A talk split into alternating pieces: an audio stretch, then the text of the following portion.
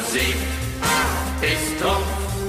Musik ist Trumpf im Leben.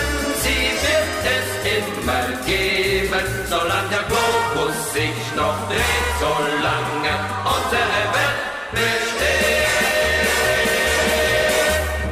Meine Damen und Herren, recht herzlich willkommen zu einer weiteren Ausgabe Was von schreist Musik du denn so? ist Trumpf, die sicherlich nicht in dem Sinne normal ist, wie sie sonst normalerweise wäre. Aber es kann ja nicht normal sein, denn wir haben einen Gast heute. Das erste Mal haben Max Konrad und ich einen Gast und das haben wir uns schon ganz zu Anfang dieser wunderbaren, dieser weltbesten Musiksendung im gesamten Internet vorgenommen, dass wir Gäste haben möchten.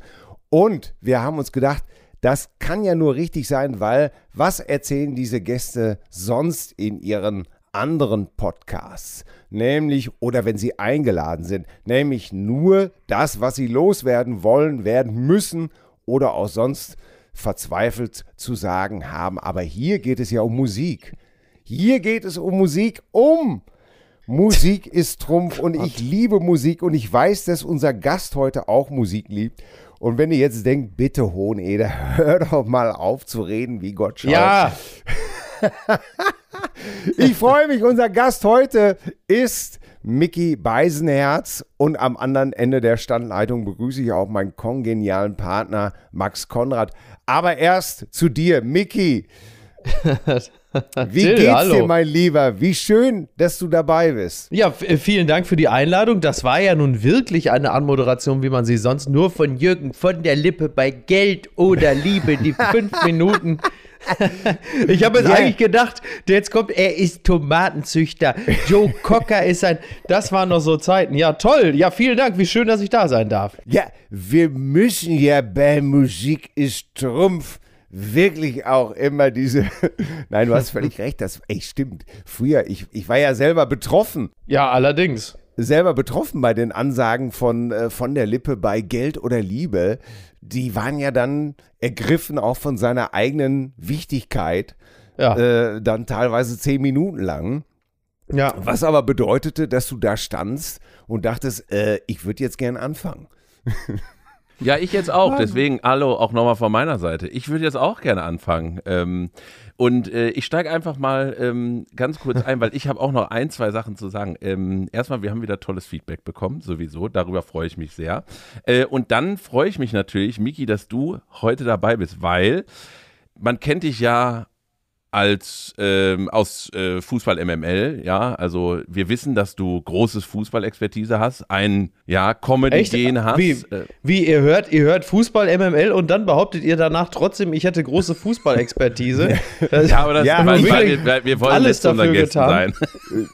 Ja, Du okay, hörst, gut. du hast mich nichts sagen hören, Micky. Das, Dann, äh, also wirklich, ähm, mit allen Wassern gewaschen. Du bist ja auch ähm, politisch sehr aktiv in diversesten Sendungen und jetzt um es bewegst genau du zu dich. sagen, Apokalypse und Filterkaffee. So Richtig, genau sollten wir richtig. schon sein. Ja, und jetzt äh, finde ich das ganz spannend, mit dir über Musik zu sprechen, äh, Mhm. weil ähm, zumindest wie Till es auch gesagt hat, bist du groß, äh, großer Musikliebhaber und der eine oder andere, der dir bei äh, Instagram folgt, sieht das ja auch ab und zu und teilst da auch gerne immer mal Lieder. Und deswegen finde ich das wunderbar. Und äh, für die äh, Zuhörerinnen und Zuhörer haben wir uns ja überlegt, wie machen wir es denn? Ähm, wir können ja jetzt schlecht irgendwie anfangen und sagen, komm, Till und ich spielen unsere Lieder und hinten rauf, da äh, darf Mickey dann auch nochmal einen Song spielen. Sondern ähm, wir haben gesagt, bring uns doch mal Songs mit, zu denen du eine spannende Geschichte hast oder irgendwie eine interessante Geschichte, die der Song, der Ja. dich irgendwie bewegt hat, so wie wir es in der Sendung machen. Und ähm, Genau. ja, da fände ich es ganz schön, wenn wir einfach direkt mal einsteigen mit dem ersten Mhm. Song, den du uns vielleicht mitgebracht hast. Naja, der erste Song, ähm, wenn man das Ganze chronologisch durchgehen würde, dann wäre das wohl äh, Red Rain von Peter Gabriel, weil äh, da nochmal so ein, das war so ein Initiationsmoment, ein musikalisches. Also wir reden hier äh, über das Jahr, naja, lass es mal 88 gewesen sein, also so mit 11. Und äh, das war die Zeit der Kaufkassette. Und ich bin schon äh, ein Jahr früher, vielleicht zwei, äh, durch meinen sechs Jahre älteren Bruder so langsam an die äh, naja, was ist es, Rock- und Popmusik der mittleren 80er herangeführt worden. Also er hatte mir damals äh, für den Sommerurlaub hatte er mir schon eine Kassette aufgenommen, eine äh, Maxell, eine 90er, äh, ne, die Älteren werden sich erinnern. Und die A-Seite war äh, das 83er Album von Phil Collins, Hello, I Must Be Going. Die B-Seite war das 83er Album von Dire Straits Communique. Und mm. das war eine Form von Musik, an die ich dann so langsam herangeführt wurde, die ich wahnsinnig gern gehört habe, was äh, für jemanden meines Alters jetzt wahrscheinlich auch nicht die die gewöhnlichste Musik gewesen ist, sondern äh, kam ich aber sehr auf den Geschmack dieser Art von Musik und habe mir dann angefangen, selbstständig langsam diese Kaufkassetten, die MCs zu besorgen. Also das war zu der Zeit ja nicht unüblich, dass man sich Tapes gekauft hat. Und ja. das war dann das 1986er Peter Gabriel Album So. Und ich weiß gar nicht genau, warum es das, warum es das war. Vielleicht war es auch einfach das Cover, was mich begeistert hat. Also der du weiße kanntest, Grund. Das, ja, ja, kanntest du nicht schon äh, Sledgehammer? Zum Beispiel hast du das nicht vorher gehört?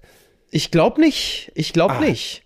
Und äh, das, äh, ich weiß so nicht, was der Link. die meisten auf dieses Album ja, gekommen, ne? Das stimmt, das stimmt. Aber das war in meinem Falle gar nicht so. Und so saß ich dann auf dem Weg nach Holland. Da bin ich dann immer mit äh, meiner Tante Malis und meinem Onkel Michael und meiner Cousine Karen nach Holland gefahren über Ostern und saß dann auf der Rückbank dieses Autos. Ich glaube, es war ein äh, Toyota Corolla oder ein äh, Nissan Bluebird als Kombi oder sowas und äh, hatte dann hatte dann die Kassette eingelegt in meinen Walkman und dann ging es los und wenn ich mich nicht irre, dann ist der Opening-Track des Albums Red Rain von Peter Gabriel und du hast am Anfang nur so äh, die Hi-Hat, die so tick, tick, tick, tick, tick, tick. Ja. Tick, und äh, du spürtest einfach in den ersten Sekunden sofort, das ist groß. Du weißt nicht, oder ich wusste nicht, was ist es, äh, warum berührt mich das so, aber dieses, dieser gewaltige Song, der dann Sekunden später so richtig loslegt, äh, mit dieser, mit diesem fast schon, ist ja schon fast eine Big Band, die da, äh, die da losscheppert. Und das hat mich also unglaublich berührt. Und ähm, wie man so schön neudeutsch sagt, es hat mich von Sekunde eins an abgeholt. Und dieser Song hat ja auch innerhalb äh, des Liedes immer wieder Steigerungsmomente, äh, ruhigere Momente und dann scheppert es wieder los und es äh, hat mich, äh, hat, es hat mich wirklich äh, so eingenommen und danach nie wieder losgelassen. Das ganze Album ist fantastisch. Es gibt noch andere Songs, die mich auch extrem bewegen. Mercy Street oder äh, zu Don't Give Up spazierte ich da irgendwo in Holland über den Deich und es hat ist, ist ein Album, das mich das mich bis zum heutigen Tag komplett einnimmt. Aber losgegangen ist es mit Red Rain, ein Song, ähm, der mir heute noch Gänsehaut macht, wenn ich ihn höre. Hatte ich vor kurzem wieder gehört und, und war wirklich äh, im Grunde genommen begeistert, wie beim ersten Mal, als ich es gehört habe. Ein unglaublich kraftvoller Song, ähm, eine wahnsinnig tolle Gemeinschaftsarbeit dieser fantastischen Musiker. Und äh, also etwas andere, also etwas, so etwas habe ich bis dato noch nicht gehört. Be ja. bevor, bevor Till, Till, weil ich weiß, jetzt kommen tausend Sachen von dir. So, äh, ja, allein, allein, als Mickey dein Triggerwort Hyatt gesagt hat, kommt gleich ganz viel von dir. Deswegen, ähm, Nerd, ich habe ich hab nur eine Frage, Nerd. Nerdwissen nach dem Song. Weil ich hätte eine Frage vorab, dann würde ich sagen, hören wir den Song und dann, Till, darfst mhm. du alles, was du noch zu erzählen hast, die nächsten vier Stunden zu dem Song danach machen. ja. Ähm, ja. Äh, Miki, war das für dich äh, so, sag ich mal, musikalische Früherziehung? War das so das Erste, was du so gehört hast? Oder kannst du dich noch daran erinnern, was so die, die, die, also wann das so die Anfänge deiner, deiner musikalischen Erziehung? Oder gab es davor noch mhm. was anderes? Also davor gab es, wie gesagt, dieses, dieses Tape durch meinen Bruder. Äh, ohnehin hat mein Bruder natürlich einen, einen sehr, sehr großen musikalischen Einfluss auf mich, da er ähm, man mag es kaum glauben, wenn man ihn sieht, aber er verfügt über einen sehr guten Geschmack, also musikalisch. und äh, äh also wobei er wobei er selber also massiv, wenn ich manchmal höre, was er so sonst so so da auflegt, also er arbeitet selber also hartnäckig daran, sich diesen Ruf auch noch zu zerstören. Aber ähm, der, mein also der dem dem Vernehmen nach ist das erste Lied was ich äh, nachgesungen habe, also zumindest meine Mutter hat das immer wieder berichtet, war äh, The Matador von Garland Jeffries. Das ist wohl ah. das erste Lied, das ich ähm, äh, den Akten, also das aktenkundig geworden ist, weil ich immer zu meiner Mutter äh, kam und sagte, take me to the Mathe to, das war wohl das erste. Und da muss ich so, keine Ahnung, fünf gewesen sein oder vier. Wahrscheinlich eher vier. Und ähm, ja, das aber das ist. Ja, das aber das erste selbst gekaufte, das erste selbst gekaufte, also dafür in den Laden gehen und sich das zu kaufen, das war dann äh, tatsächlich äh, Peter Gabriel So. Ja. Ah. Ja, und dann würde ich sagen, hören wir direkt in den Song rein. Und äh, Till, wie gesagt, du darfst danach loslegen, ja. weil ich weiß, es brennt dir unter Nägeln. Nein, nein, nein. Also ich fand das äh, erstmal finde ich das immer ganz toll, wenn man solche profunden Erinnerungen hat, dass man irgendwo mit seinem Walkman gesessen hat und dieses ganze Feeling, du fährst in Urlaub und du, du guckst aus dem Fenster, weil es gab ja damals kein Handy, auf das man hätte gucken können. ähm, äh, und die einen konnten im Auto immer lesen, die anderen nicht. Also ich gehörte mhm. immer zu mhm. denen, denen schlecht wurde im Auto. Ah, okay. Was aber auch daran lag, dass mein Vater wahrscheinlich 20 Zigaretten auf, auf 50 Kilometer geraucht hat. Richtig. Gauloise ohne Filter. Ähm, und das heißt, man hat aus dem Fenster geguckt und Musik gehört. Und ich kann mich mit diesem Gefühl sehr gut verbinden. Ja, Red Rain, Peter Gabriel, großartig. Das hören wir jetzt mal. Come on, die Hyatt, los geht's. Ach ja, wunderbar.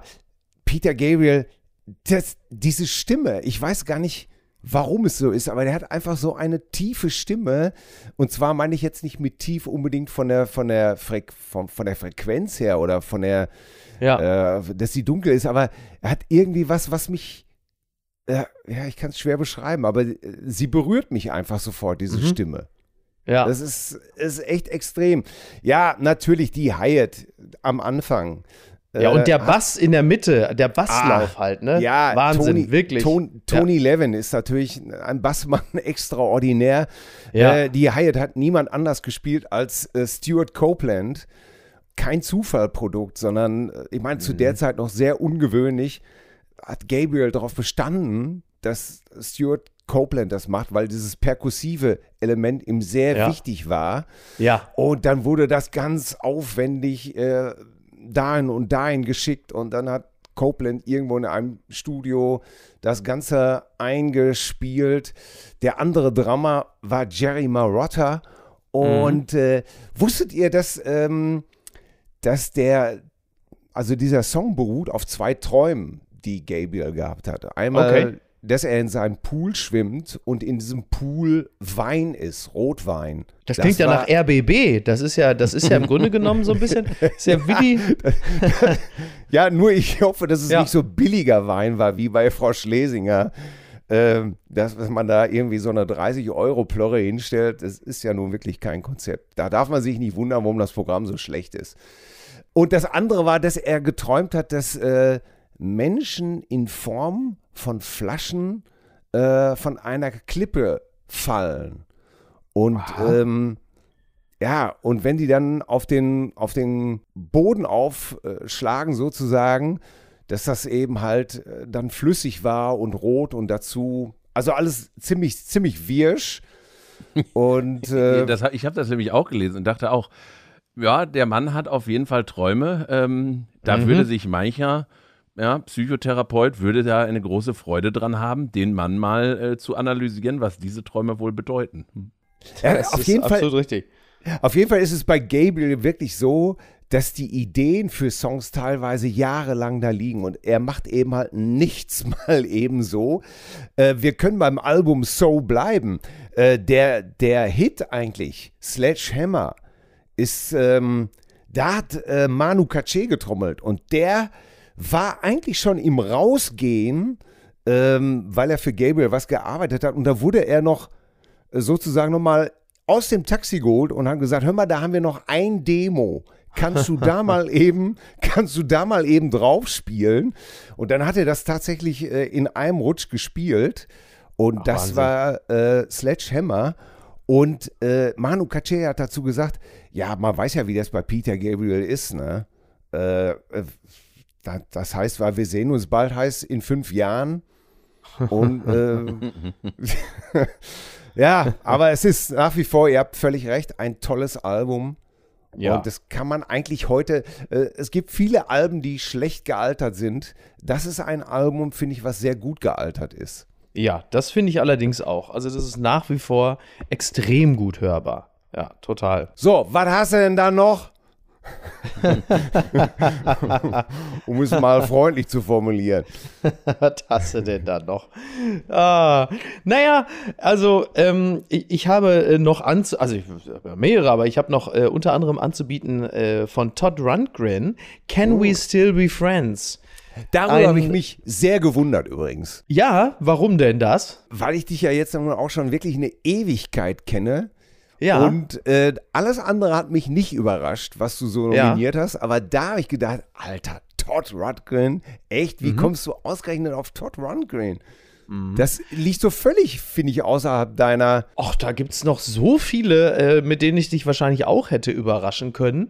Ähm, also, das ist eigentlich relativ einfach erklärt. Der, der Song ist mir zweimal begegnet. Zum ersten Mal ist er mir äh, begegnet in dem Werk Vanilla Sky von äh, Cameron Crowe, einem äh, Filmemacher, der ja nun wirklich äh, einen sehr, sehr starken musikalischen Background hat. Deswegen sind die Soundtracks der Filme äh, auch immer so extrem eklektisch und gut, oft sogar besser als die Filme selbst, äh, vor allen Dingen hinten raus, muss man das leider sagen. Da ist der mir, da ist mir der, der Song das erste Mal aufgefallen und war zu diesem Zeitpunkt ja auch schon ungefähr 25 Jahre alt, muss man dazu Ja. sagen. Und ähm, dann ist mir der Film äh, wieder begegnet in einer äh, länger währenden Phase einer sehr unglücklichen, äh, weil zur Unerfülltheit verdammten Liebe, in der äh, sowohl die Frau als auch ich äh, diesen Song immer wieder uns mal schickten, äh, weil wir diese, diese verheimlichte Beziehung natürlich auf keinen Fall äh, fortführen durften und wollten. Und das wurde dann zu unserer, quasi unserer heimlichen Hymne. Die Geschichte geht glücklicherweise gut aus, da diese Liebe dann doch noch ihre Erfüllung fand. Aber der Song ist geblieben. Allerdings Aber mit einem anderen Gefühl mittlerweile dann verbunden. Das finde ich witzig. Ich finde, dass dieser Song wirklich tatsächlich nur über ähm, so eine Beziehung. Ich glaube nicht, Ja. dass man sich diesen Song freiwillig so anhört, sondern bei dem Song ist man wirklich von, da spielt der Text einfach echt eine große Rolle. Die. Lyrics. Ja. Und ich habe den Song äh, witzigerweise das erste Mal von Robert Palmer gehört, der den auch gecovert Ja, ja, hat. genau, stimmt. Ja, ist auch sehr gut. Und ja. äh, Cameron Crowe, äh, für alle nicht filmaffinen, ähm, ja, der legendäre äh, Journalist vom Rolling Stone, der als 16-jähriger Led Zeppelin auf Genau. Tournee begleiten Ja. durfte und dann ein äh, äh, hinterher daraus aus diesen Erfahrungen und die Eagles und was weiß ich nur alles den Film Almost Famous gemacht hat. Journalist, Filmemacher, um das vielleicht noch ein bisschen hinterher zu schicken. Can Mhm. we still be friends? Todd Rundgren. Hast du das? Kanntest du das, Max? Nee, kann ich überhaupt nicht. Also ich habe den Song gehört und ähm, also ich habe irgendwie Text gelesen und äh, hab, hatte mir schon fast gedacht, also es geht irgend, es kann nur, äh, wie du schon gesagt hast, irgendeine unerfüllte Liebe oder irgendeine schwierige Beziehung gewesen sein, weil ich glaube, wann anders äh, kommt so ein Song einfach nicht auf. Aber dann habe ich mich ein bisschen beschäftigt und das fand ich ganz witzig. Äh, der Song ähm, taucht auch auf in dem Film Dumm und Dümmer. Denn für den Film Dumm und Dümmer Stimmt, stimmt, du hast recht. Todd Rundgren hat nämlich die komplette Musik für den Film Dumm und Dümmer gemacht. Also das fand witzig. ich dann schon wieder ein bisschen spacig, wo ich gedacht habe, so, okay, der Song und dann lese ich so Dumm und Dümmer und dachte, Ja, ja, irgendwie äh, passt ja überhaupt nicht zusammen. Aber dann irgendwie äh, scheint er ja auch einen gewissen Humor zu haben, äh, was mich dann irgendwie sehr gefreut hat und fand das dann irgendwie sehr cool. Aber nein, ich kann Ja. den Song nicht. Ja, dann würde ich einfach vorschlagen, wir geben uns alle dem wunderbaren Gefühl hin, dass für Mickey das ganze Liebesdrama gut ausgegangen ist und wir dem guten alten Todd zurufen können, yes, we can. Ich bleibe bei der Aussage, man kann diesen Song einfach nur in Verbindung mit einer unglücklichen Liebe oder was sonst äh, immer äh, auch geschehen haben, mögen. Ich kann das gut verstehen. Ich habe das eben schon mal kurz erzählt, äh, den Jungs, als wir den Song gehört haben. Bei mir ist es The Living Years, ein fürchterliches Machwerk, dem ich mich aber aufgrund des Textes nicht entziehen kann und des eigenen Dramas mit meinem eigenen Vater. Also, Todd Rundgren, auch ein krasser Unterschied zu Peter Gabriel, ähm, Ja. wo die Produktion so groß ist. Und hier kommt das so 70er Jahre mäßig aus den, aus den Boxen gekrochen, wo du Ja, denkst, das stimmt. ja, das eine ist wirklich Red Range Cinemascope und ähm, das klang so ein bisschen nach Radio Luxemburg. Aber das finde ich geil, weil Musik ist Trumpf. Komm, Micky, jetzt, äh, jetzt wird es richtig interessant. Was hast du noch im Gepäck? Jetzt wird es richtig interessant, ist auch gut. Ich habe noch im Gepäck, äh, um jetzt mal wieder so einen ganz anderen. Möchtest du, möchtest du jetzt mal diese Stilrichtung haben oder soll ich erstmal was anderes vorstellen? Wie du magst. Ich möchte einfach das haben, was du, was du machen möchtest, was dich glücklich macht. Denn das Ja, ist komm, bei dann- Musik ist. Ja. Ja, Ja, dann, dann, dann nehmen wir jetzt mal, nehmen wir jetzt mal eine andere äh, Musikrichtung, sonst wird es ja auch langweilig. Ne? Und Ja. zwar habe ich jetzt ausgewählt The Hard Part 5 von Kendrick Lamar, eine vergleichsweise ähm, neue Produktion und zwar aus diesem Jahr. Äh, ein Song, der nicht auf dem aktuellen Album des Pulitzer-Preisträgers Kendrick Lamar vertreten ist, sondern einfach solo ausgekoppelt worden ist. Und äh, dieser Song bedeutet mir dahingehend sehr viel, als ich da immer wieder spüre, dass der Hip-Hop, der mich ähm, in meinen Teenagerjahren extrem geprägt hat, äh, immer noch sehr tief in mir verwurzelt ist und äh, gute Hip-Hop-Tracks, auch moderne Hip-Hop-Tracks, es immer wieder schaffen, mich äh, emotional zu 100% zu berühren, zu begeistern und äh, auf eine fast schon Sanna Marin-artige Art äh, zum Tanzen zu bewegen. Und äh, bei diesem Song des großartigen Songwriters, äh, des Poeten Kendrick Lamar, äh, da kommt insofern noch etwas dazu, als er äh, Marvin Gaye gesampelt hat, der seinerseits ein Künstler ist, der mir unglaublich viel bedeutet. Also da kommt nun wirklich das Beste aus beiden Welten zusammen. Einerseits äh, äh, I Want You von Marvin Gaye und dann halt eben ähm, die moderne Hip-Hop-Produktion. Ich hätte auch alternativ äh, alles Mögliche von Tupac und Notorious B.I.G. wählen können. Zwei Künstler, die ich erlebt habe, als sie ähm, in der Blüte äh, ihrer Jugend auf dem Zenit ihres Schaffens war, will sagen, ich habe diese Künstler entdeckt, als sie lebendig waren, als sie jung waren, als äh, sie äh, neue Alben rausgebracht haben und zwar nicht äh, posthum, sondern als sie äh, Anfang ihrer 20er waren. Aber ich dachte mir, komm, nehmen wir mal lieber den Brückenschlag zwischen der alten Musik, die mir viel bedeutet, sprich Motown Sounds, und der neuen Musik, sprich Hip-Hop, und äh, das äh, als, als Melange, äh, da, das, das manifestiert sich in einem Künstler wie Kendrick Lamar, der wie ein paar andere, unter anderem Odyssey, J. Cole oder Loyal Kana, ähm, ein Künstler ist, äh, der immer wieder Neues, Tolles hervorbringt und ein Genre, das noch lange nicht auserzählt ist, nämlich der Hip-Hop. Ich, ich steige einfach mal ein, weil es ein, ist ein sehr geiler Song und äh, hat mich sehr gefreut, dass du ihn ausgesucht hast. Und äh, was mich interessieren würde, weil es ist ja immer, sage ich mal, gerade in der Jugend, ähm, die, ich würde sagen, die Jugend ist ja auch von vielen Fehltritten begleitet, im, auch was Ja. so Geschmack angeht.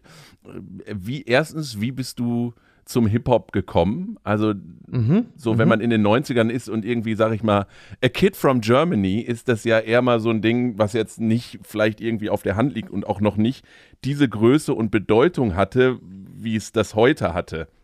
Äh, wie bist Ja, du da hingekommen? Ja. Also zum, zum Hip-Hop bin ich quasi über den, über den Umweg gekommen und ich glaube, so der, der erste äh, Hip-Hop-Track, ähm, wenn man ihn als solchen bezeichnen kann, das war King of Rock von Run DMC. Ähm, weil da, das war so, ich, ich komme ja eigentlich aus dem, aus dem Rock. Und das war ja schon so, ein, so, ein, so eine Art Crossover. Und ich bin über die, über die Brücke über das, äh, über das Transportmittel, über den Botenstoff Rock bin ich zum Hip-Hop gekommen. Und dann Anfang der 90er gab es das legendäre Album Judgment Night, ein Soundtrack zu einem mittlerweile zu Recht völlig vergessenen Film. Aber der Soundtrack war damals legendär. Da trafen sich Bands wie Faith No More featuring Booyah Tribe, House of Pain featuring Helmet und ähm, äh, oder, Biohazard featuring, das weiß ich gar nicht mehr. Und über dieses Album, weil halt eben dort äh, sich Hip-Hop und, und ähm, Metal trafen, äh, so, so, so geriet ich langsam an den Hip-Hop, an den Rap. Und äh, das Ganze ging dann weiter mit dem Soundtrack äh, zu dem Film Above the Rim. Und da war unter anderem auch der Track Pain von Tupac drauf, was einer meiner ersten und liebsten und nach wie vor liebsten Hip-Hop-Tracks ist.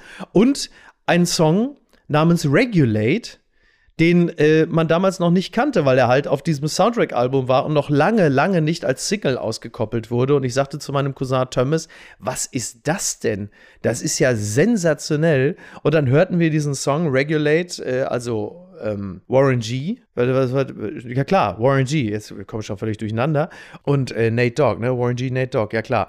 Und wir hörten das und dachten, was, das, auch das war wieder äh, life-changing in Sachen Musikkonsum. Äh, und dann so langsam ging es halt weiter und äh, wir vertieften uns immer mehr und waren am Ende äh, so vier, fünf Typen um die 17 in Castrop-Rauxel mit äh, sehr tief sitzenden Hosen und sehr, sehr, sehr, sehr, sehr dicken Jacken.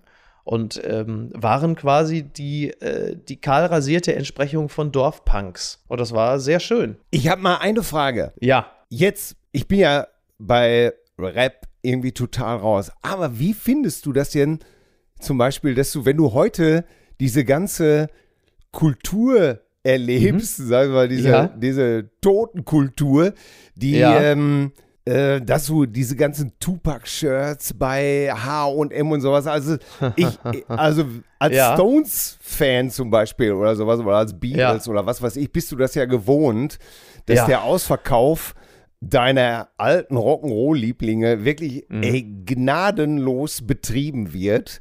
Ja. Und ich frage mich jetzt immer, ob diese Rap-Generation das mhm. ähnlich pein voll findet, diese ganzen T-Shirts irgendwo zu sehen, in diesen ganzen Bershkas, Pull and Beer, H&M, ja. Zara, ja. Jack Jones. Ist, ist das so?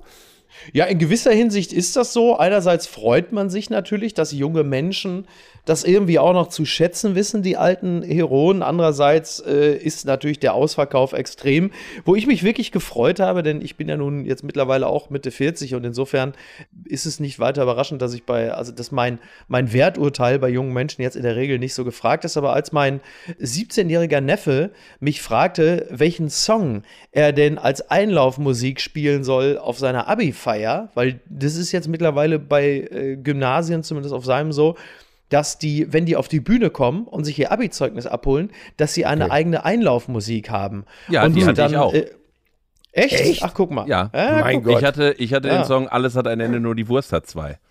Also, oh Gott. Schön. Schön. Konrad. Naja, ja, man kann das doch nicht ernst ich, nehmen. Also, die, also das ist halt Abi, das kann man halt nicht zu ernst ja, ja, nehmen, ne? Wenn dann da so die eine oder keine dann läuft bei sieben von den Mädels. Also da ist man dann auch irgendwann schon so, wo man sagt. Ja, das ist Quatsch. Naja, ja, das stimmt. naja, aber ich riet, ich riet meinem Neffen und ich habe mich wirklich gefreut, dass ich äh, da beratend tätig sein durfte. Ich riet ihm äh, zu Time for Some Action von Redman, auch ein absoluter Rap-Klassiker. Und das war der Song, den Mike Tyson damals äh, als Einlaufmusik mhm. gewählt hatte, als er seinen Comeback-Fight hatte, als er aus dem Knast kam. Und da dachte ah. ich mir, na, das ist doch mal geil. Und das wurde ja. dann auch tatsächlich gespielt. Und äh, die, die Vorstellung, dass mein, dass mein Neffe Neo dazu einfach sein sein Abi-Zeugnis abgeholt hat. Ich habe das Videomaterial später gesehen. Äh, fantastisch. Toll. ja, das finde ich auch sehr gut. Also vor allen Dingen, weil er, er und du wahrscheinlich die einzig beiden waren, die äh, wussten, welcher Song das ist und was da noch hintersteht. Und das macht das Ganze ja, ja wahrscheinlich. Äh, also oder? Vermutlich der, ja. Schul, der Schulleiter oder die Schulleiterin wird, oder wird die gesagt haben, yo, den Song kenne ich, das ist mein absoluter Favorit. Vermutlich eher Geh nicht. Ich aus von. Nee, eher nicht, eher nicht. Ja. Ach, das sind die Geschichten, die bei Musik ist Trumpf erzählt werden. Und jetzt haben wir den großartigen Kendrick Lamar, The Hard Part 5. Ja, großartiger Song, absolut unangestrengt und der Mann äh, weiß, was er da tut. Und oh, ja, ja. Äh, wie gesagt, nicht umsonst Pulitzerpreisgewinner und ich glaube, ähm, und, jetzt, und jetzt würde ich dann wieder was anführen, weil in der letzten Folge ähm, hatten wir einen Song von Eminem drin und, mhm. und das lässt sich halt alles wieder zurückführen, wenn wir so bei den Granden des, des Hip-Hop sind und da ist natürlich einer für äh, dafür verantwortlich, dass es sowas wie Eminem gibt und da ist eben auch einer für verantwortlich, dass es Kendrick Lamar gibt und das ist Dr. Dre, der einfach ja, über, ich weiß nicht, gefühlt 50 Jahre lang, mal, mal mehr in der Präsenz, mal mehr im Hintergrund, dieses Genre so extrem mitgeprägt hat, auch durch seine eigene Musik ähm, und eben mal dann nebenbei noch den, den G-Funk sozusagen mitkultiviert hat, wo ich ja mitbekommen habe, dass du jetzt auch nicht dem G-Funk unbedingt abgeneigt. Nein, überhaupt nicht. Also man kann ja nicht in den 90ern musikalisch Hm. sozialisiert sein und dem Hip-Hop ähm, äh, zugeneigt, ähm, ohne dass man G-Funk gehört hat. Ne? Also klar, äh, absolut. Und äh, G-Funk hat auch, wie ich das so festgestellt habe, immer wieder noch so kleine, ja, so, so kleine Wiederauferstehungen erlebt, auch im modernen Hip-Hop. Also wenn so Leute wie Joey Badass oder so ihre Alben aufgenommen haben, äh, da, da kommt, da, da schimmert das immer wieder durch.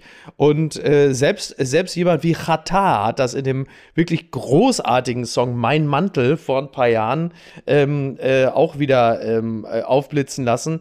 Das macht schon, das macht schon Spaß. Ja, Dr. Dre, ich finde das immer witzig, wenn man sich die Band NWA anguckt. Also du hast dann Dr. Ja. Dre ist mittlerweile Milliardär, Ice Cube dreht Disney-Filme und im Gegensatz dazu äh, sitzt jemand wie Bill Cosby äh, wegen Vergewaltigung im Knast. Also the times Ja. they are changing, ne? Ja, toll. Da, ja. Darf ich mal, darf ich mal was fragen? So, ist, Ja. ist Dr. Dre so ein bisschen das, was die Beatles in, in der Pop-Rock-Musik sind? Lässt sich praktisch alles äh, irgendwie über direkten oder indirekten Umweg auf Dr. Dre zurückführen? Ich weiß nicht, ob das, ob das für alle gilt, äh, ähm, Also aber er ja. hat auf jeden Fall, also er hat auf jeden Fall einen, einen massiven Einfluss, das muss man schon sagen. Er hat ja auch so, also so über die zweite, dritte Schleife ja dann auch äh, 50 Cent zu verantworten.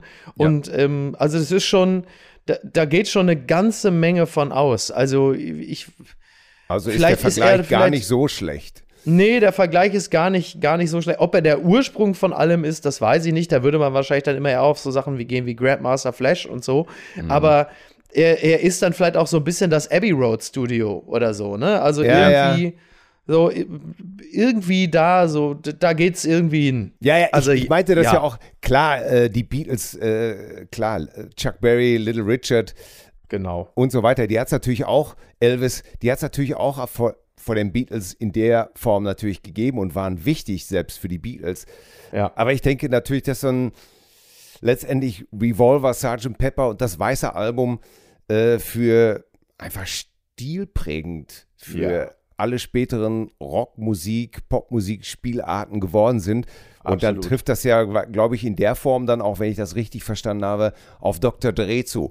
Aber Ich wollte nur noch eine Sache, weil du gerade Rata gesagt hast. Das Geile an dem Ja. ist, meine Frau kennt Rata nur, weil ähm, die im Supermarkt die Falafel von dem kauft. Ach, wie lustig. ja, und, äh, und meine Tochter kennt das nur, weil die immer den Song Flaschengeist wunderbar findet. Und wenn sie sagt, ähm, Alexa, spiel das Lied Flaschengeist, also aber Flaschengeist ist dann von irgendwie Juri Tetzlaff oder irgendwie sowas und das ist dann so ein Kinderlied, der Flaschengeist. Aber es gibt auch ein Lied, der Flaschengeist von Rata. Und der wird dann lustig. Öfters mal auf einmal bei meiner Tochter im Zimmer angespielt, weil sie dann sagt, Alexa, spiel der Flaschengeist. Und dann sagt ich, ja, hier ist der Song Flaschengeist von Rata. Und dann wummert das so aus dem Kinderzimmer von meiner Tochter mit vier Jahren. Ich denke das so, ist- ah, ja. wir hören vielleicht doch lieber was anderes. Aber das ist sehr schön auf jeden Fall. Das ist ja, das ist ja lustig, weil das ist ja lustig, weil bei uns im Kinderzimmer haben wir dasselbe, wenn meine Tochter sagt, äh, Alexa, spiel mal den Arschfix-Song von deine Freunde und dann kommt stattdessen sie doch. ja, genau dieselbe Situation. Man kennt Ja, das. ja, ja. Man kennt das. Ja, ja. Sehr schön. ja, liebe Ja, so man, Freunde ja. der gepflegten Unterhaltung. ja, richtig, da war ja noch was. Liebe Freunde, es ist noch nicht so spät. Die Ei, Kinder lieber. sind noch nicht im Bett. Bitte nicht nachmachen. Oh, Äh, Eisberger. Micky, was ist denn noch auf deiner Liste? Was war noch wichtig? Komm. Ja, ich, ich, ähm, ich, ich ähm, nehme jetzt erstmal das und zwar von äh, The National About Today, um auch an dieser Stelle nochmal anzufügen, dass auch äh, moderne Indie-Musik äh, mir noch etwas zu geben hat. Also ich glaube, in den letzten 10, 15 Jahren gab es eigentlich nur zwei Bands, die mir nochmal richtig etwas bedeutet haben. Und das eine war äh, Bon Iver, also Justin Vernon, der äh, seitdem er 2007 äh, musikalisch äh, auf die Landkarte sich selbst gesetzt hat, äh, gab es kaum Musik, die mich ähm, nochmal so berührt hat, ähm, nochmal noch mal etwas in meinem Inneren so zum, zum Schwingen und zum Gleich, Klang gebracht hat wie Bonnie Iver oder halt eben äh, The National, eine Band, die offensichtlich eine Anreihung von Akkorden hat, die äh, mich in meinem tiefsten Innersten berührt und äh, die mir unglaublich gut gefällt. Und da nehme ich an dieser Stelle mal exemplarisch den Song About Today, der ganz nebenbei auch noch der, der Endtrack des hervorragenden Sportdramas Warrior mit äh, Tom Hardy ist. Ein Film, den ich eigentlich mehr oder weniger nur so zufällig im Flugzeug damals geguckt habe. Und äh, der Film startet aber schon mit einem Song von The National. Und da wusste ich schon in den ersten zwei Minuten, da kann der Film so schlecht nicht sein. Und äh, so kam es auch. Äh, am Ende äh, kommt es in diesem Film zu einem, äh, zu einem Schlusskampf, in dem sich zwei Brüder im Ring gegenüberstehen. Eine hochemotionale Szene, die dann schließt mit About Today von The National. Ich glaube, ich verrate nicht so viel, wenn ich sage, dass ich Rotz und Wasser geheult habe und das äh, nicht nur beim bei der Erstsichtung des Films, sondern mhm. auch immer wieder, als ich den Film geguckt habe. Ein toller Film, ein toller Song, vor allen Dingen in der 7-Minuten-Version äh, noch besser. Und äh, eine, eine Band, die ich wirklich über alle Maßen schätze, die mir so unglaublich viele Lieder schon äh, gegeben hat. Ich bin ein absoluter Fan und äh, ich liebe die Musik, die, die mein, die mein, die, die, bei der ich manchmal das Gefühl habe, dass sie meinen kompletten Wesenszustand äh, beschreibt, ohne Worte. Dann hören wir jetzt einfach diesen wunderschönen Song About Today. The National vom Album Cherry Tree für Mickey. Ja, das ist einer dieser Songs, wenn es Herbst wird oh und oh ja. äh, der Regen auf die Windschutzscheibe klatscht oder man aus dem Zugfenster guckt oder einfach nur aus dem Wohnzimmerfenster und die Wolken ziehen. Ich kann es einfach wirklich auch nur so klischeemäßig sagen. Ne? Ja, aber so Wenn ist es. Wenn du dann halt in der ne? falschen Stimmung bist und du hörst solche Songs, dann äh, das ist das Schöne an Musik, dann fällt alles von einem runter, ne? Dann mhm. gibt es irgendetwas, ja. womit man sich verbinden kann. Und das ist die Macht der Musik. Und das, Total. Äh, und deswegen ja, gibt es auch keine, keine, ja, deswegen gibt es natürlich Klischee-Songs oder Songs, die cheesy sind oder billig mhm. oder irgendwas, aber wenn sie dich, es gibt immer wieder Momente im Leben, wo irgendetwas an dir andockt und in dir auslöst und das finde ich so toll an Musik. Ob das Total. jetzt Do You Really Want to Hurt Me ist oder About Today oder mhm. Hip-Hop oder von mir aus auch keine Sterne in Athen, ist mir scheißegal. Ja. Es ist alles okay. Hauptsache, es bringt irgendeine Emotion in dir hervor. Absolut. Ja, ich liebe ja auch den Zustand äh, der, der Melancholie. Äh, ja. Ich mag das ja wahnsinnig gerne, weil ich, also wenn ich es beschreiben müsste, würde ich sagen, Melancholie ist Traurigkeit, die man sich leisten kann. Ähnlich, ja. Wie es, ähnlich wie es mit dem Alleinsein und der Einsamkeit ist. Also man ist ja gerne dann allein, wenn man Gesellschaft stets haben kann. Problem genau. wird ja immer erst, Problem ist ja immer erst dann, wenn da niemand ist. So, das ist genauso wie Leute sagen, Geld brauche ich nicht. Das sagen ja in der Regel immer nur Leute, die Geld haben. Und so ist ja. es mit der Melancholie und der Traurigkeit ja auch. Also, das ist dann so ein Gefühl, das gönnt man sich. Ich zumindest. Ja. Und da ist diese Musik natürlich perfekt für geeignet. Ich weiß nicht, ob ihr das kennt. Ich zum Beispiel bin gerne allein, mhm. aber ich habe gern Gesellschaft dabei. Also, das ist ganz also, wenn die hier ja. zum Beispiel bei uns abends um 11 Uhr alles mhm. schläft, mhm. ne? ja. Ähm, ja. dann arbeite ich gerne, da bin ich oft gerne noch wach und ich mhm. liebe das Gefühl, auf mich gestellt zu sein ja. und trotzdem beruhigt das meine Nerven unheimlich, dass meine Liebsten alle irgendwo in irgendeinem Zimmer da schlafen und dann mache ich da nochmal die Tür auf mhm. und zupf da bei meinem Sohn die Decke zurecht. Ja, Oder ich gucke, ob meine Tochter ja. wirklich das Licht ausgemacht hat. Aber ja. ich genieße es auch trotzdem alleine zu sein. Ja, das, das, äh, dem würde ich mich anschließen. Also auf die Art und Weise hat das ja schon eher so ein bisschen was Herbergsväterliches, was ich irgendwie rührend finde.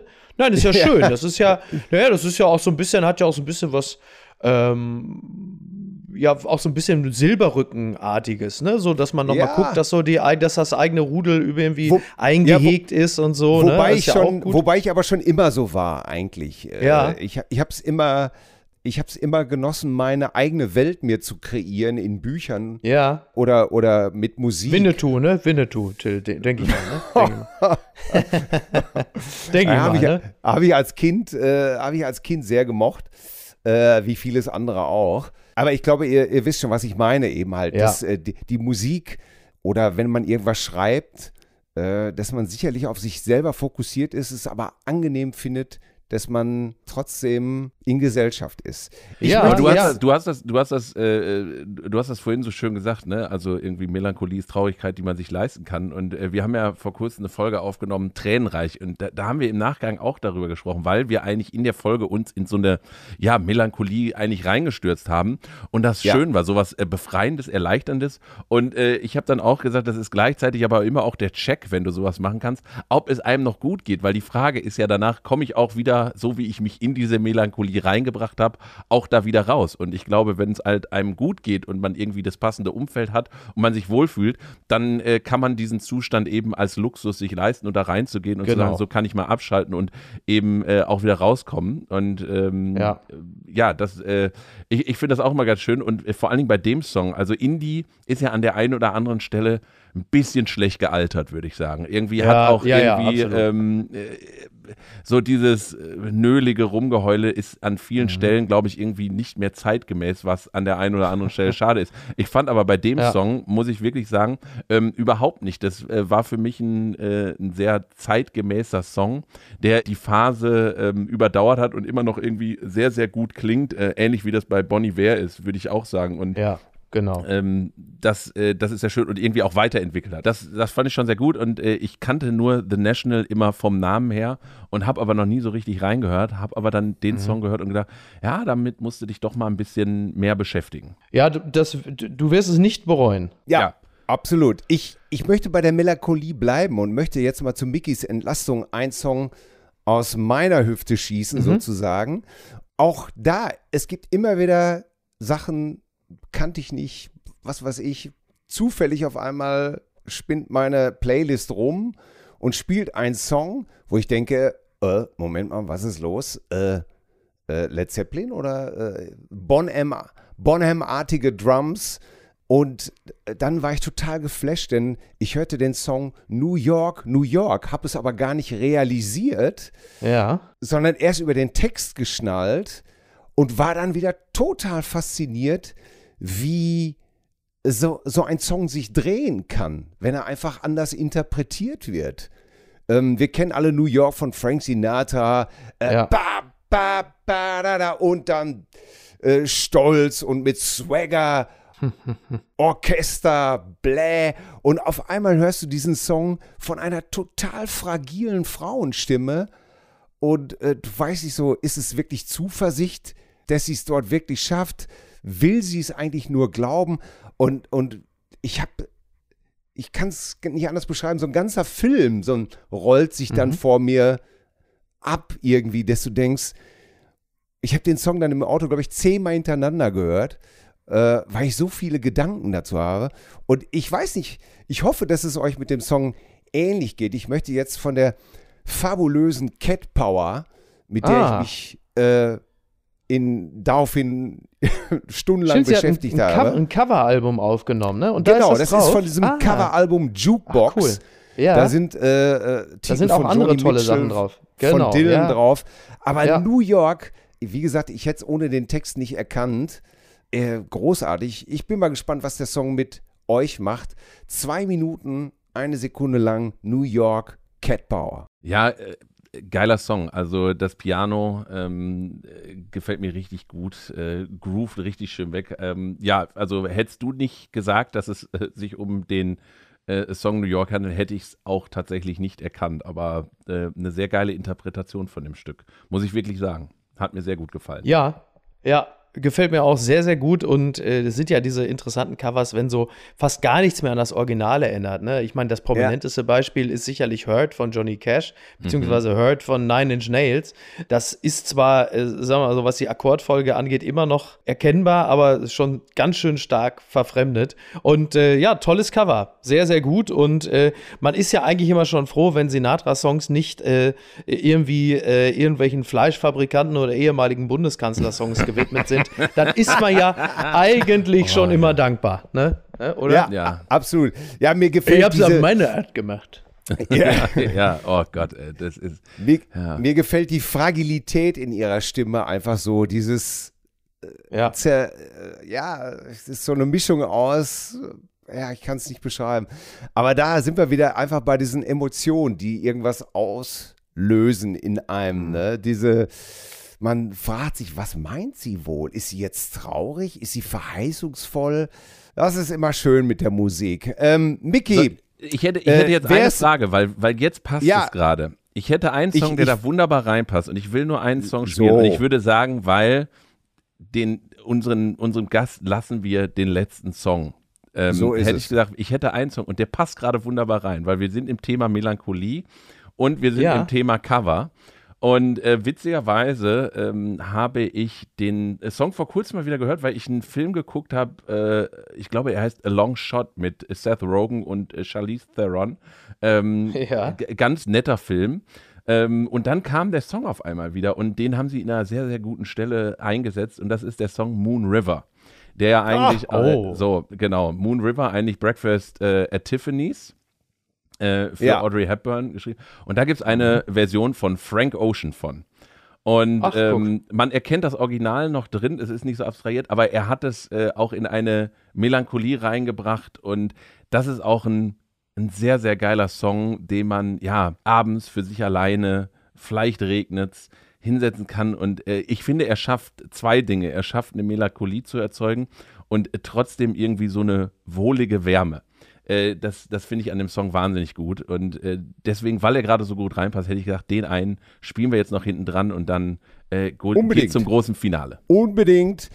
Frank Ocean und seine Version von Moon River vom gleichnamigen Album Moon River für Max Konrad. Ja, diese Art der, diese Art der Verfremdung, äh, die, die mag einem natürlich wie ein Sakrileg vorkommen, aber äh, Kenner wie Max wissen natürlich, dass Kanye West Anfang der 2000er seine Karriere ja auf ähnliche Art und Weise gestartet hat, als er äh, Chaka Khan so verfremdet hatte äh, für seinen fantastischen, immer noch fantastischen Rap-Track äh, Through the Wire. Yes. Und ähm, hat danach ja, das natürlich, sind natürlich einiges mehr gemacht. Ja. Oldies wie Thomas Gottschalk und ich raufen uns natürlich das Haarteil oder ich meine nicht, das blonde Haarteil und ich meine nicht äh, vorhandenen Haare. Aber äh, das ist auch wieder jetzt das Schöne an Musik ist Trumpf ich lerne sowas auch zu lieben und das finde ich gut. Ich habe im ersten Moment auch gedacht, was soll das? Mhm. Oh, Blue Eyes, äh, Audrey Hepburn, die haben doch alles richtig gemacht. Und dann lässt man sich darauf ein und der Song auch funktioniert auch, auch, da. Funktioniert ja. auch da. Wunderbar. Und das ist, äh, ja, Musik ist immer wieder für Überraschungen gut. Miki, für Überraschungen. Jetzt äh, ja. waren wir jetzt mit dir, waren wir im Indie-Bereich, wir waren im hochmodernen Rap unterwegs. Wir waren im Classic Peter Gabriel-Modus. Ähm, mhm. Womit äh, schießt du uns sozusagen kaputt? ja. Womit machst du uns jetzt komplett fertig? Ich dachte, ich halte es einfach und äh, werde dennoch äh, komplex. Und zwar äh, habe ich ausgewählt Under Pressure von äh, Queen featuring David Bowie. So, ist natürlich eine Nummer, die habe ich äh, in den letzten Jahren alleine schon während meiner Tätigkeit für die NRW-Lokalradios natürlich eigentlich rauf und runter gehört und erfolgreich irgendwie auch wegignoriert. Und hätte auch nie im Leben gedacht, dass ich diesem Song nochmal eine so große Emotion geben würde. Aber äh, es war vor ungefähr vier Jahren, da war ich auf dem Foo Fighters Konzert auf der Trabrennbahn in, in, in, Hamburg mit meinem Bruder zusammen. Ich wollte eigentlich gar nicht hingehen, weil ich nicht so ein riesen Konzertgänger bin. Habe es glücklicherweise doch getan. War völlig begeistert von dem Konzert und der Energie von Dave Grohl ja. und Co. Und dann äh, ist es ja in der Mitte des Konzertes häufig so, dass äh, Taylor Hawkins, der leider viel zu früh und in diesem Jahr verstorbene Drummer, äh, der Band äh, immer ein kleines Queen-Medley performt hat, was ich natürlich nicht wusste zu dem Zeitpunkt, aber danach umso mehr. Und dann kam es, dass er äh, im Rahmen dieses Medleys plötzlich Under Pressure von Queen gab, im Sinne von, dass er, ähm, während Dave Grohl sich an die Drums setzte, er den Sänger gab. Er gab den Freddy. Und das hat Aha. er mit einer derartigen Power getan, mit einer Leidenschaft, mit einem, mit einer wirklich performativen Strahlkraft, die mich so dermaßen für ihn eingenommen hat. Und so hat er es geschafft, diesem Song Under Pressure für mich nochmal nochmal ganz neue Seiten hinzuzufügen, die ich nicht kannte. Und dieser Song ähm, ist auch äh, buchstäblich ein bisschen für die äh, Transformation vom Jugendlichen zum Erwachsenen. Denn natürlich war mir Under Pressure in den ersten Jahren in erster Linie bekannt als Sample von Ice Ice Baby, ein Song, äh, der uns allen zu der Zeit damals natürlich sehr viel bedeutet hat. Und irgendwann verblasst äh, dieser Song Ice Ice Baby und an die Oberfläche perlt wieder das Original Under Pressure mit all seiner Strahlkraft, mit all seiner Power, mit all seiner Brillanz. Und äh, so ist dieser Song für mich jetzt im Jahr 2022 aufgeladen mit purer Freude und Emotion und Begeisterung, sodass wann immer ich den Song äh, in den letzten Jahren gehört oder proaktiv äh, bei Spotify angespielt habe, bin ich einfach begeistert, als wäre dieser Song erst vor zwei, drei Jahren rausgekommen und ich hätte ihn das erste Mal gehört. Und das schafft äh, Musik, das schafft Live-Musik, das schaffen Konzerte und äh, Meister wie Taylor Hawkins, äh, Rest in Peace, Friede seiner Asche. Danke, dass ich diesen Mann live erleben durfte. Und das, ähm, das das geht mir immer durch den Kopf, wenn ich diesen Song höre. Das ist eine schöne Geschichte zu einem Song. Äh, du hast äh, äh Vanilla Eis angesprochen. Das, das ist keine so schöne Geschichte. ich, möchte, ich möchte nicht verhehlen, dass mich das einfach nur wütend gemacht hat. Zu Recht. Völlig zu Ja, er hat, er hat viel dafür, also er hat, er, er, hat wirklich sehr viel Energie da reingesteckt, irgendwie äh, das Werk von Queen zu zerstören oder speziell ja, diesen Song. Und ähm, ja, die geballten ja, NRW-Radios oder Radios, Lokalradios dieser Welt und auch äh, Vanilla Ice haben es nicht geschafft, weil ich stimme dir zu 100% zu. Erstens bei den Foo Fighters ist eine unfassbar geile Liveband. Also ich höre das gar nicht so oft auf CD, aber live ist es einfach unfassbar geil. Mhm, ja. Und äh, Queen und speziell dieser Song ist auch sowas, der, der ist so wirklich tot gehört vom Radio und irgendwann entwöhnt man sich und kommt dann ähm, irgendwann mal wieder und tastet sich an solche Sachen ran. Das ist ähnlich, das habe ich Till schon häufiger gesagt, mit dem Song Celebration. Da ist das ähnlich. Der ist auch von jeder äh, Schützenfestkapelle zu Tode gespielt worden. Und ja. ähm, jetzt ist es halt dann so, dass man sich wieder an so Songs ranwagt und die mit einem anderen Blickwinkel hört. Und äh, das, ja, und ich glaube, das können auch nur wirklich große Songs sowas überstehen, dass sie nicht vom Radio ja, zu Tode gespielt werden. Und ja. das Interessante ist bei Musik ist Trumpf, dass man dann mit Hintergrundwissen auch erfährt, dass teilweise die Schöpfer der Werke zum Beispiel ein ganz anderes Erinnerungsbild haben zu diesen Werken. Mhm. Also Brian May zum Beispiel, Brian May, der Gitarrist von Queen, drückt es meistens sehr freundlich aus. Sagt er, ja, David Bowie hat den Song einfach übernommen, hat er mit Freddy ein bisschen rumgehampelt und hat uns die ganze Arbeit hinterlassen. da waren die beiden Diven schon längst wieder äh, in irgendeinem anderen Himmel. Und äh, das, das sind ja die Geschichten, die mich faszinieren. Ne? Ich glaube, das, ja. das Anfangsriff ist vom Bassisten John Deacon äh, der das immer wieder im Studio gespielt hat, als, als man auf der Suche nach einem neuen Song war und er einfach immer, immer das Dum Dum Dum Dum Dum Dum auf seinem Bass gespielt hat. Wie sie endlich gesagt haben, ja, ist ja gut, wir machen da jetzt was drauf. ja, immer so völlig, ja so völlig penetrant genau. im Hintergrund, immer so Dum Dum Dum Dum Dum Dum, diese Alter, ja. jetzt ist ja gut. Mickey, aber genau das ist es, ne? Der hat mhm. das so penetrant gespielt, bis irgendeiner wirklich gesagt hat oder das aufgegriffen hat. Es ist ja genauso wie es ist kein Geheimnis, das ist Stuart Copeland, von der, den wir, und so schließt sich mhm. der Kreis, bei Red Rain hatten. Every Breath You Take, der kriegt ja bis heute einen Kotzanfall. ne? Weil da hat er sich mit Sting einfach geprügelt. Und zwar nicht nur mit Worten. Die haben sich auf die Fresse gehauen wegen dem Song. Weil einfach Sting gesagt hat, du spielst verdammt noch mal straight und hörst auf mit deinem scheiß Gefrickel Und Ja. Copeland hat ihn angebrüllt, ich spiele, was ich will, du hast mir gar nichts zu sagen. Wenn du so Und- weitermachst, wird dich eines Tages Puff Daddy einholen. Und Ja. so kam es.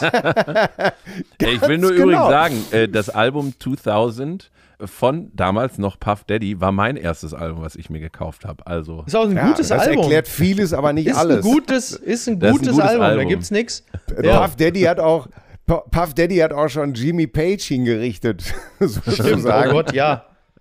Oder Ja. beziehungsweise Jimmy Page ist das alles egal. Hauptsache er kriegt, Hauptsache er geschieht ihm recht für die Geschichte mit der 15-Jährigen. Also der soll sich nicht beschweren. So, genau. Absolut. Absolut. Ich bin ganz bei dir.